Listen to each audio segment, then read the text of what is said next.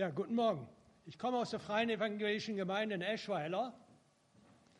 Und meine Schwiegertochter, die kommt aus der C3-Gemeinde in Hanau. Vielleicht kennt jemand die von euch.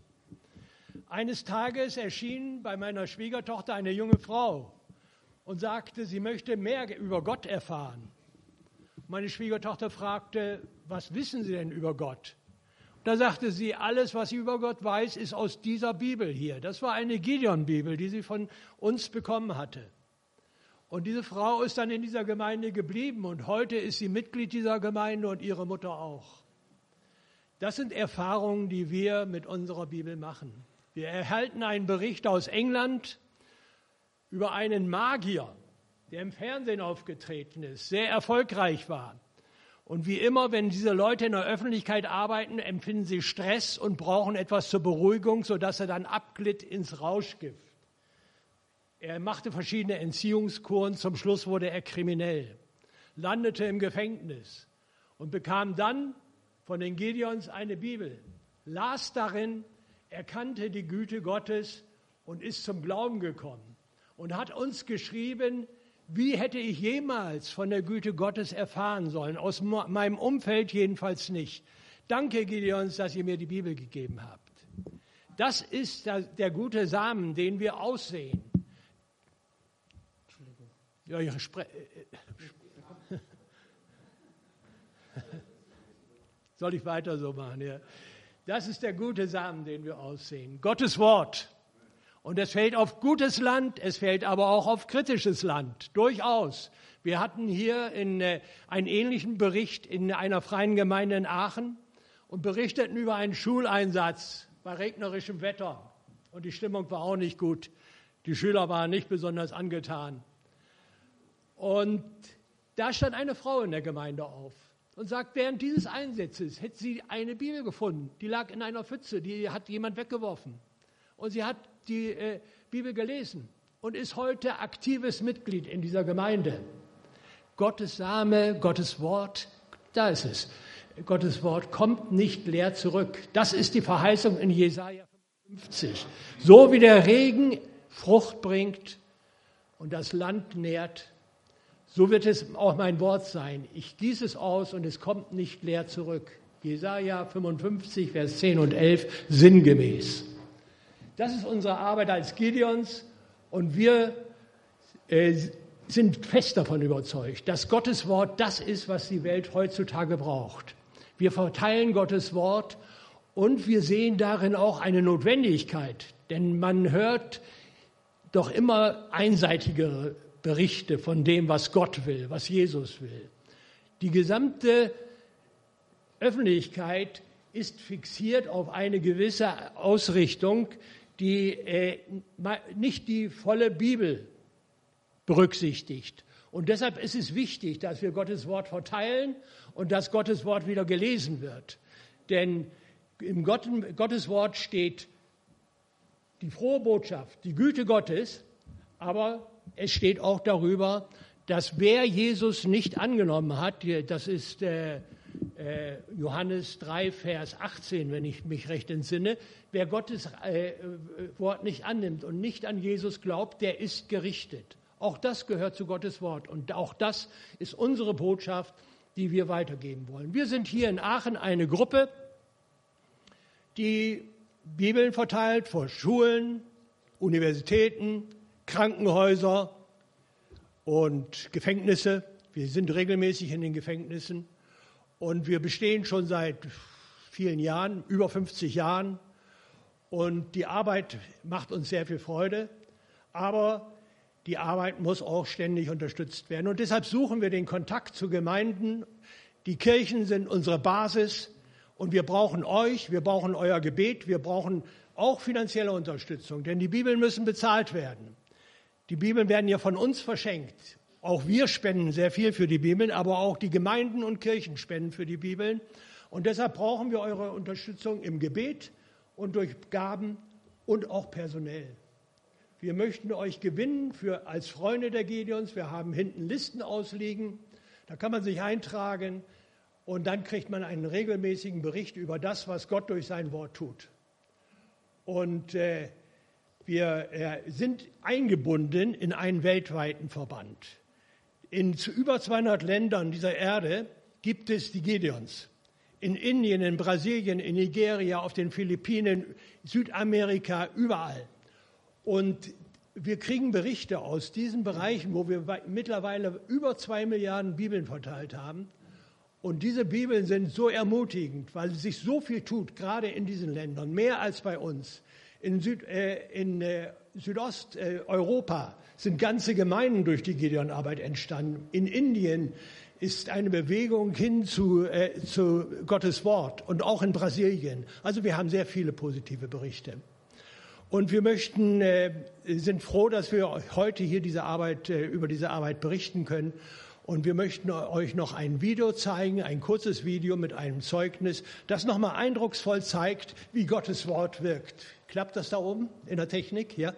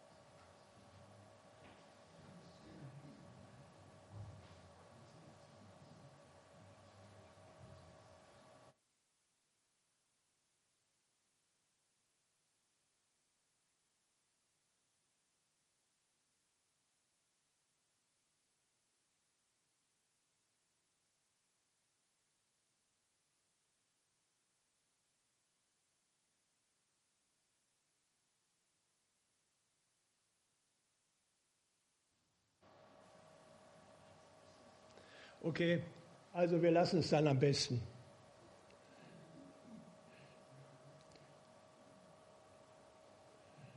Ja, herzlichen Dank für eure Aufmerksamkeit. Wie gesagt, wir äh, haben hinten einen Infostand, da kann sich jeder informieren, Flyer mitnehmen, auch Bibeln mitnehmen, in, äh, auch in fremden Sprachen. Wir verteilen auch an die Flüchtlinge Bibeln. Wir haben ukrainische Bibeln und persische und indische äh, und äh, arabische.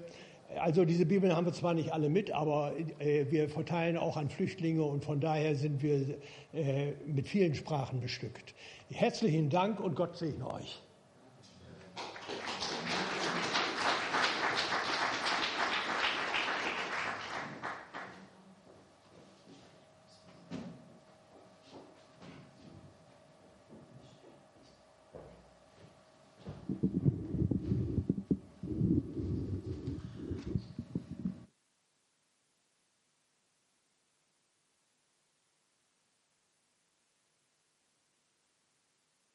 Da wird die Unterschiedlichkeit der Körpergröße offenbar. Gnade sei mit euch und Friede von Gott, unserem Vater und dem Herrn Jesus Christus. Amen. Liebe Geschwister und Freunde, wir freuen uns, dass wir heute hier sein dürfen und unsere Gideon-Arbeit vorstellen konnten äh, und euch gleichzeitig mit dem Wort Gottes dienen dürfen. Gerne erinnern wir uns an dieser Stelle an unseren lieben Gideon-Bruder Willi Müller, der unserer Gruppe von 1994 bis zu seinem Tode am 30.09.21 angehörte.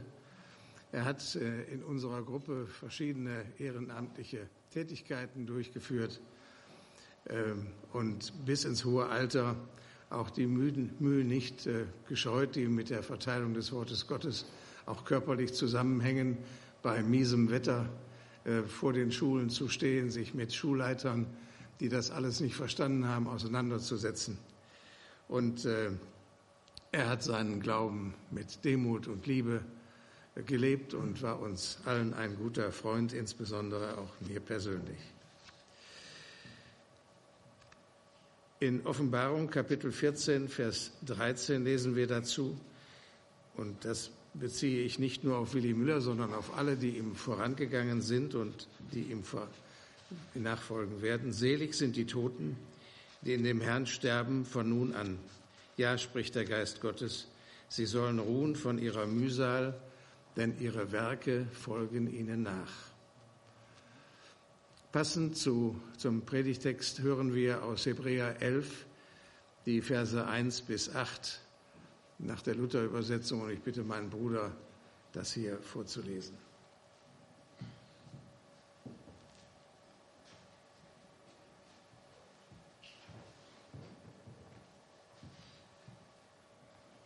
Ja, ich lese uns aus Hebräer Kapitel 11 die Verse 1 bis 8.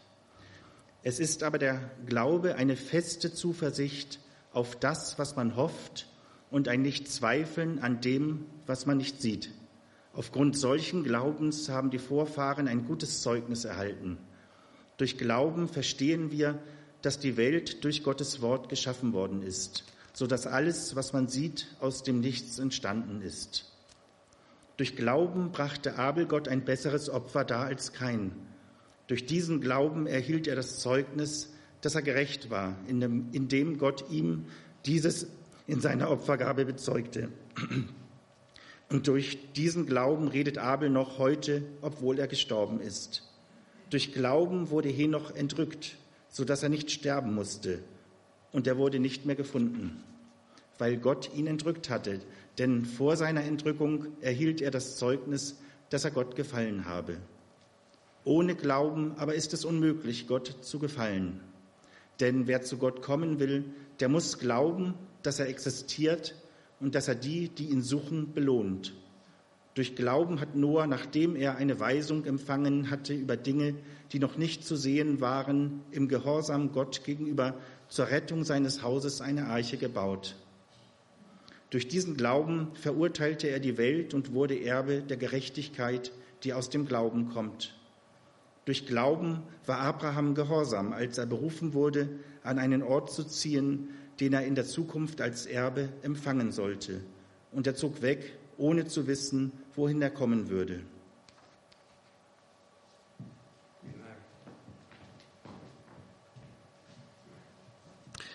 Wir wollen uns heute Morgen mit dem christlichen Glauben beschäftigen. Dem Glauben, der uns Menschen weltweit verbindet mit denjenigen, die an Jesus Christus als den Sohn Gottes glauben. Mit der Kraft, die von diesem Glauben ausgeht, seiner Dynamik und was ihn ausmacht. Der Predigt liegen neben den vorgelesenen Texten zwei Verse aus dem Lukasevangelium zugrunde, die da folgendes, die da wie folgt lauten. Und die Apostel sprachen zu dem Herrn, stärke uns den Glauben. Der Herr aber sprach, wenn ihr Glauben hättet, so groß wie ein Senfkorn, dann könntet ihr zu diesem Maulbeerbaum sagen, reiß dich aus und versetze dich ins Meer, und er würde euch gehorchen. Ich habe den Text äh, wie folgt aufgeteilt. Der Glaube im Allgemeinen. Zweitens, was wir Christen glauben, worauf sich der Glaube stützt, wie der Glaube vertieft werden kann, gelebter Glaube und Ziel unseres Glaubens. Was den allgemeinen Teil des Glaubens anbelangt, so sagen wir ja umgangssprachlich, ich glaube, dass das oder jenes so ist. Wir glauben, dass bestimmte Dinge oder Abläufe so waren oder sind. So nehmen wir das an. Wir vermuten es, wir halten es für wahrscheinlich, wir halten es für höchstwahrscheinlich oder setzen noch eins drauf, der höchste Grad der Wahrscheinlichkeit mit an Sicherheit grenzender Wahrscheinlichkeit, sagen Sie. Aber sicher ist das alles nicht sondern lediglich eine Abstufung der Wahrscheinlichkeit. Wenn wir gezwungen wären, über eine Brücke zu gehen, die morsch ist, weil es dazu zu dieser Brücke keine Alternative gibt und es vielleicht hinter uns brennt, dann würden wir trotz der Risiken, die damit verbunden sind, glauben, dass die Brücke hält. Sicher ist das aber nicht. Wenn wir einem Menschen glauben, dass das, was er uns sagt, richtig ist, dann ist das sicherlich eine Form des Vertrauens so als hätten wir das selber erlebt oder erfahren, so wie er es uns sagt. Aber sicher ist das nicht. Glaube im religiösen Leben, im, im äh, religiösen Sinne, sagt man ja, ich glaube, Glauben heißt nichts wissen, sagt der Mensch so allgemein. Aber das ist ja nicht so. Glaube im religiösen Sinne wird als ein Fest für Wahrhalten empfunden, ganz allgemein. Fast jeder Mensch glaubt an irgendetwas. Manchmal sind das die verrücktesten Dinge, an die die Menschen glauben. Wenn man so ins Gespräch kommt, ich bin eine Zeit lang sehr viel mit dem Zug gefahren und dann spricht man mit den Leuten, habe auch viele Bibeln in diesem Zusammenhang verteilen können. Aber man ist manchmal erstaunt, wie intelligente Leute Dinge glauben, wo man sich nur an den Kopf fassen kann.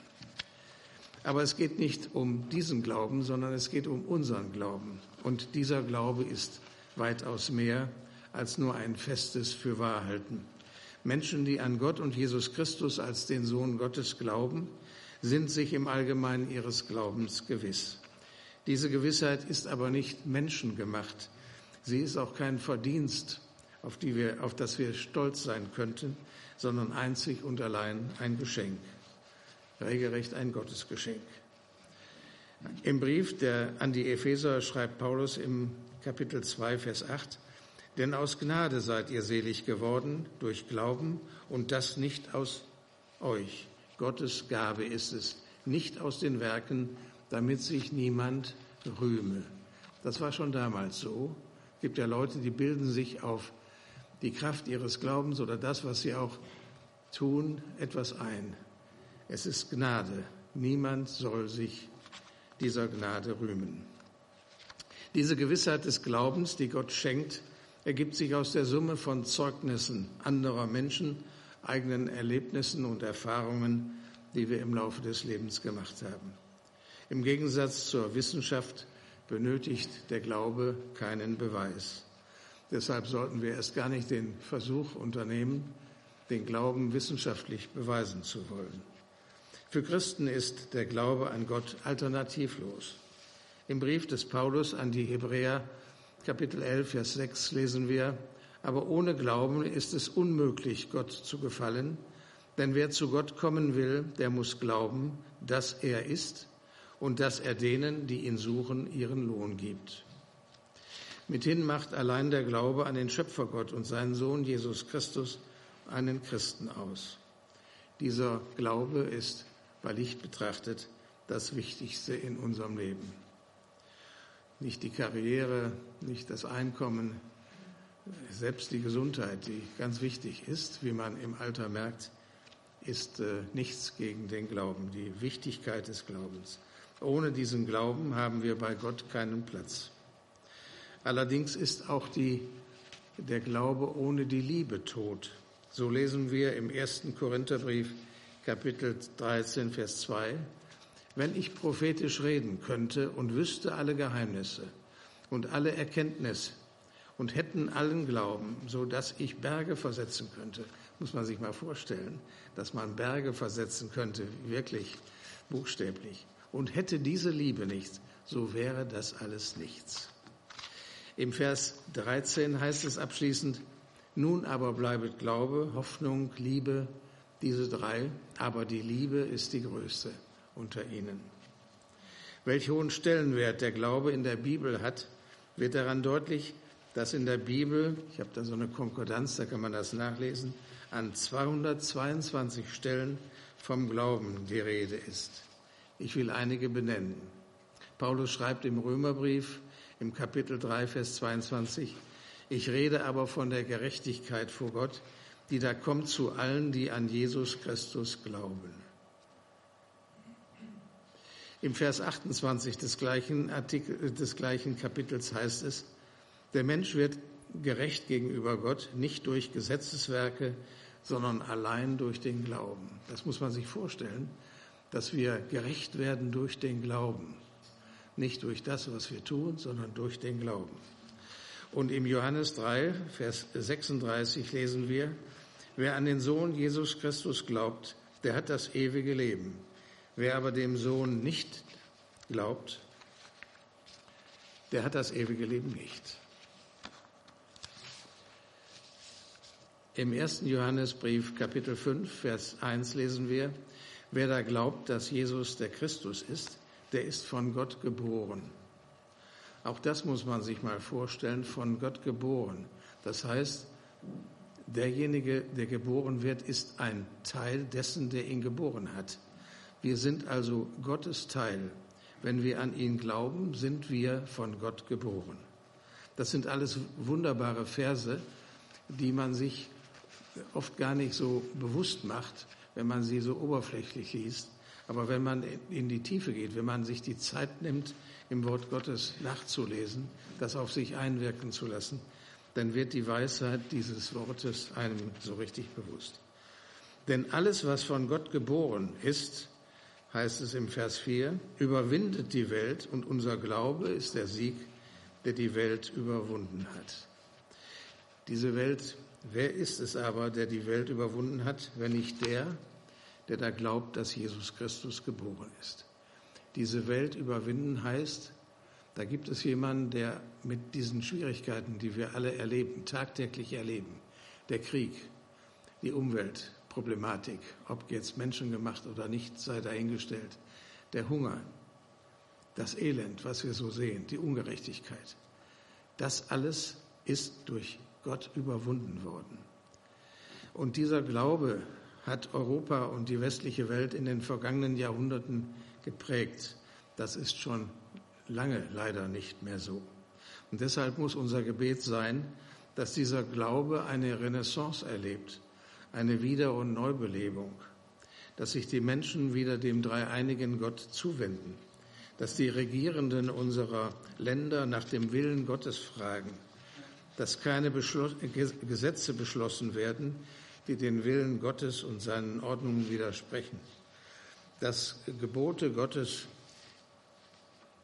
gelten und nicht gottlose Ideologien unsere Rechtsprechung bestimmen. Dass in unseren Gemeinden die Liebe und nichts anderes dominiert.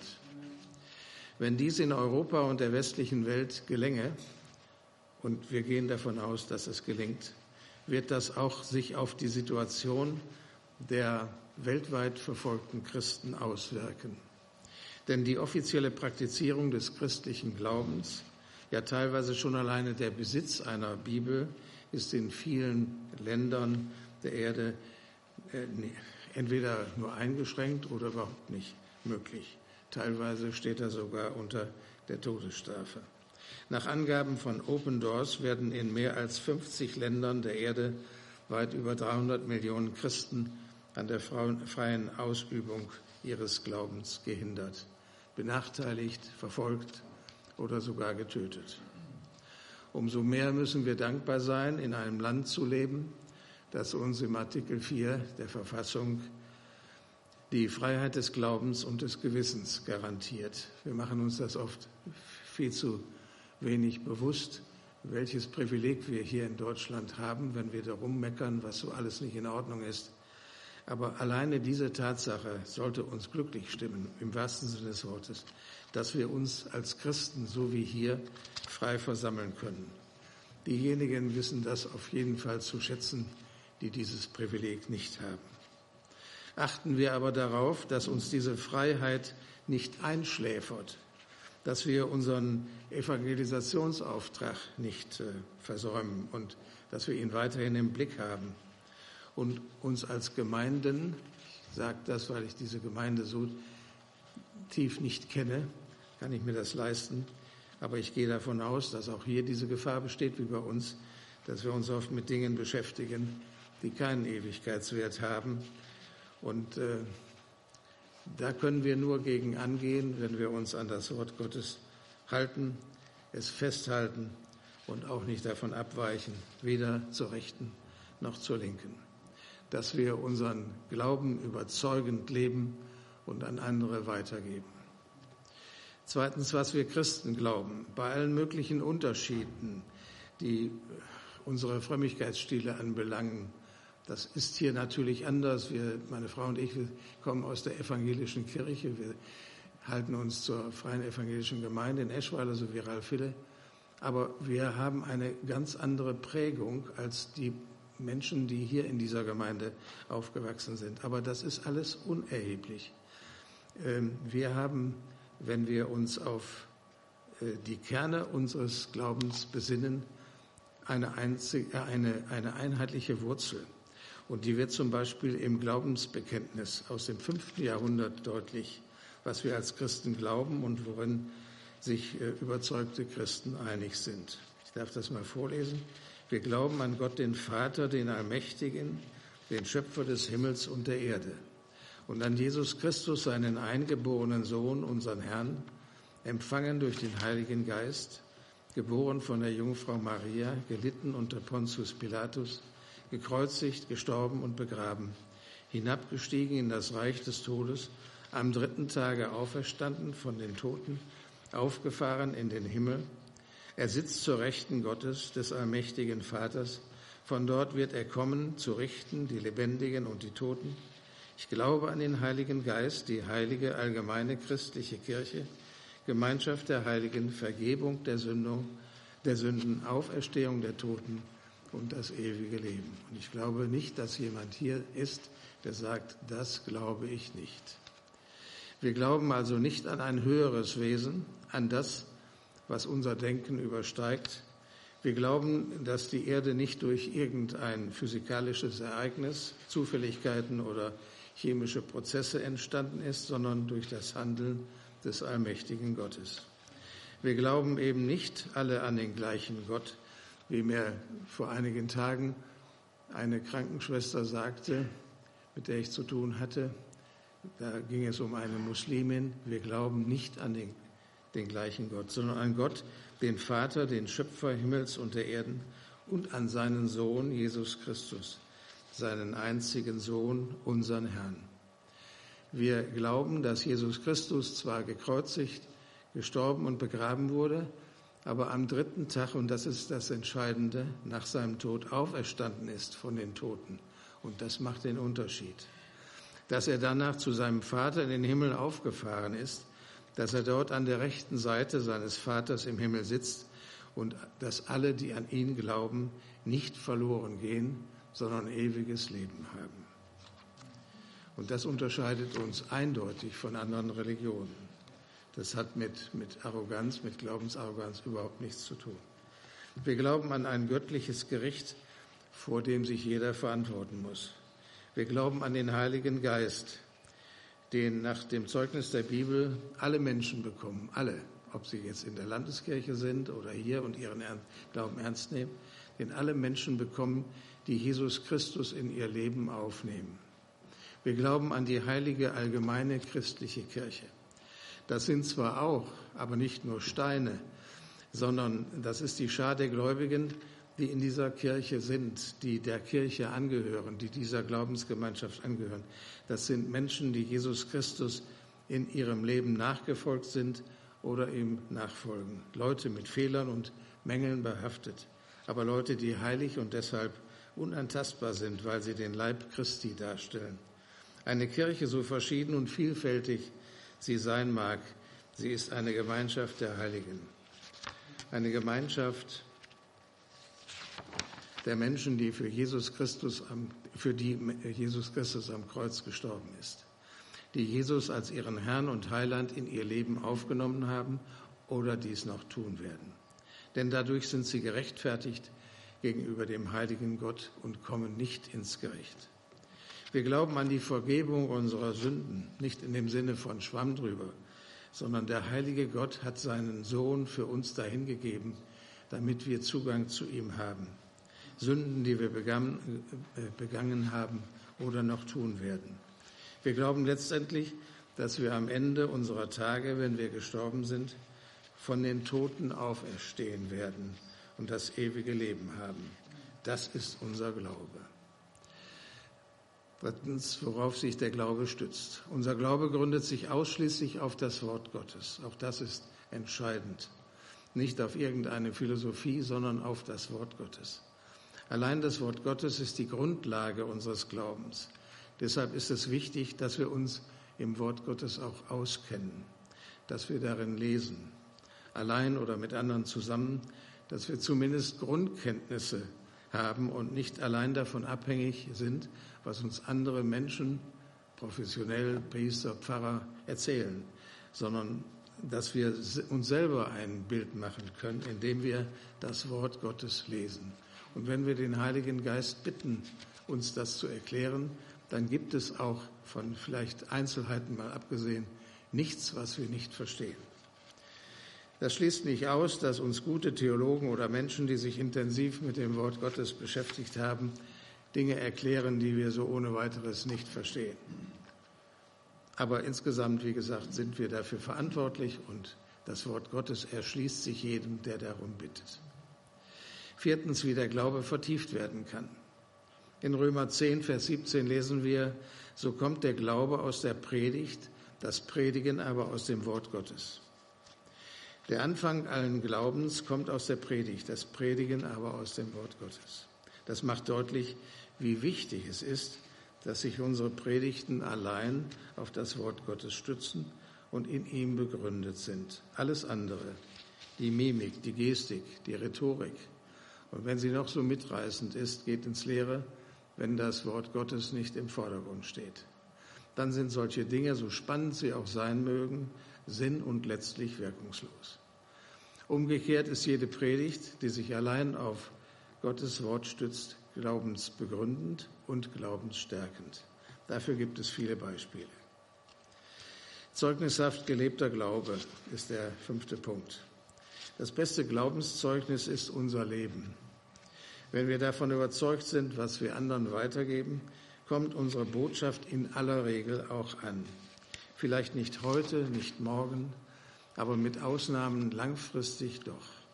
Auch dafür gibt es Beispiele von Eltern, die es selber nicht mehr erlebt haben, dass ihre, Gelder, ihre Kinder zum lebendigen Glauben an Gott gef äh, gefunden haben, es aber dann trotzdem doch geschah. Sind wir von dem, was wir sagen, überzeugt, werden wir in aller Regel auch andere, anderen ein Zeugnis unseres Glaubens sein können. Ob sie es dann annehmen, letztlich liegt nicht in unserer Macht. Aber an uns liegt es, in unserer Macht ist es, den guten Samen des Glaubens auszustreuen. Und zu dem Glauben gehört nicht zuletzt das Gebet, das Gespräch mit unserem Vater im Himmel ob allein oder in der Gemeinschaft. Wir haben in unserer Gemeinde seit 1990 kontinuierlich fast jeden Samstag ein Frühgebet. Früher war das eine Stunde, da waren wir mehr. Mittlerweile ist es eine halbe Stunde. Aber das ist so wertvoll. Das kann, ist natürlich kein Gradmesser. Man kann nicht sagen, aha, weil wir gebetet haben, ist das und das und das geschehen. Aber wir sind davon überzeugt, dass die Gemeindearbeit, die positive Gemeindearbeit von diesem Gebet inspiriert wurde. Wenn wir in Gottes Wort lesen und im Gebet mit Gott verbunden sind, erfährt unser Glaube ein, ja, ein festes Wissen. Es, er erfährt, der Glaube erfährt ein tatsächliches Erleben, das, das der Wirklichkeit entspricht. Und wenn wir in der Wirklichkeit Gottes leben, nimmt unser Glaube auch Fahrt an. Er nimmt Formen an, die uns niemand nehmen kann. Das ist dann nicht aufgesetzt, sondern man spürt uns das an, ab, dass die Menschen, die das so leben, das auch so meinen. Wir kennen das ja, wenn wir irgendjemanden, äh, ob der jetzt schwülstig ist oder ob der sachlich äh, nur ist, da sagt dann einer, dem nehme ich das ab und das meine ich. Das ist, das, das ist der Punkt. Es gibt Menschen in unserem Umfeld, die unseren Glauben aber nicht teilen können. Die bemühen sich darum. Ich hatte mal einen Arbeitskollegen, der dann mein Nachfolger wurde und der sagte, ich wünschte, der war Katholik, äh, ein junger Mann, seine Frau war in der gleichen Jahrgangsstufe wie meine Tochter, der sagte, ich wünschte, ich könnte das glauben wie Sie. Dann habe ich ihm gesagt, gehen Sie in eine Freikirche. Gehen Sie nicht in die Landeskirche. Da können gefestigte Christen hingehen, aber wenn sie den Glauben suchen, gehen sie in eine Freikirche und lesen sie im Wort Gottes und beten sie. Ob er es getan hat, weiß ich nicht. Ich habe dann lange Zeit nichts mehr von ihm gehört. Und vor einigen Tagen sprach eine, eine Hausinsel, also die Hausbewohnerin, die in der Wohnung, in, in dem Haus wohnt, in dem äh, eine unserer Töchter wohnt, rief sie an und sagte, ich wünschte, ich könnte so glauben wie ihre Tochter. Die hat mir jetzt eine Bibel geschenkt und ich gucke da auch rein und ich werde da auch lesen, aber ich weiß nicht, ob ich das schaffe. Es gibt also Leute, die äh, sich wirklich ernsthaft darum bemühen, äh, zu glauben und das nicht hinkriegen. Und unser Gebet muss es sein, dass Gott diese Menschen anspricht, dass das Wort Gottes diese Menschen anspricht und sie denn doch das Heil erlangen. Jesus vergleicht das werdende Gottesreich mit einem Senfkorn. Ein kleines, unscheinbares Korn, aber dennoch steckt in ihm eine ungeheure Dynamik, sodass zu einem, dass dieses kleine Senfkorn zu einem stattlichen Baum heranwächst, der die ganze Erde überzieht, so wie das Evangelium. Wenn der eine oder andere von Ihnen den Ruf verspürt, Ralf Hiller hat das eben schon gesagt, bei uns Gideons mitzumachen, indem er an Menschen, die ihm begegnen, Neue Testamente verschenkt, so möge er uns ansprechen, möge darüber nachdenken, möge beten, ob das nicht auch für ihn ein Weg sein könnte. Gideons geben das Wort Gottes an Menschen weiter, die ihnen begegnen. Da ist das eigentlich gar kein großer Zeitaufwand. Ich habe ein Testament in der Tasche, sitze im Zug, sitzt mir einer gegenüber. Da habe ich ein Gespür oder Gott gibt mir das aufs Herz, gibt ihm eine Bibel oder lass es sein. Wir sollten auch nicht aufdringlich sein. Aber äh, oft ist es so oder oft ist es mir auch schon so ergangen, dass ich dann eben leider keine Bibel bei mir hatte und gesagt habe, jetzt müsstest du eine haben und du könntest diesem Menschen helfen. Meine Frau und ich hatten äh, während, das ist schon ein paar Jahre her, während des Urlaubs in Brick, ähm, da waren wir beim Aldi in der Tiefgarage, hatten eingekauft, haben die Sachen in den Kofferraum verstaut und äh, da hörten wir so ein, so ein, das war um die Mittagszeit, es war nichts los, kaum ein Auto in der Tiefgarage. Auf einmal fing das an zu klimpern, da war einer Frau äh, das Portemonnaie auf den Boden gefallen. Die, die Münzen, die kugelten da so rum. Und dann habe ich ihr beim Aufsammeln geholfen. Und als ich dann wieder ins Auto steigen wollte, da äh, kam mir so in den Sinn, gib ihr doch mal eine, eine Bibel. Und ich habe immer, klar, eine im Auto. Und dann guckte sie mich an und sagte, wissen Sie, ich habe in letzter Zeit so Zweifel und ich ist so viel schiefgelaufen in meinem Leben. Und heute Morgen habe ich gesagt, lieber Gott, wenn es dich wirklich gibt, dann schick mir doch ein Zeichen deiner Liebe. Und jetzt kommen Sie aus Deutschland und schenken mir eine Bibel. Ich war natürlich nicht wegen der Frau äh, dahin gefahren, natürlich nicht. Aber so spricht Gott zu den Menschen und uns. Und das macht einem dann auch Mut, äh, weiter so zu machen wie bisher auf dem Weg des Glaubens. Ziel unseres Glaubens, das sollte sein, nicht müde zu werden, unseren Glauben nicht nur für uns zu konservieren, sondern weiterzugeben. Lasst uns an diesem Glauben festhalten und uns gegenseitig stützen auf dem Weg des Glaubens, nicht Vorwürfe machen, sondern uns gegenseitig ermutigen, Gott helfe uns dabei. Amen.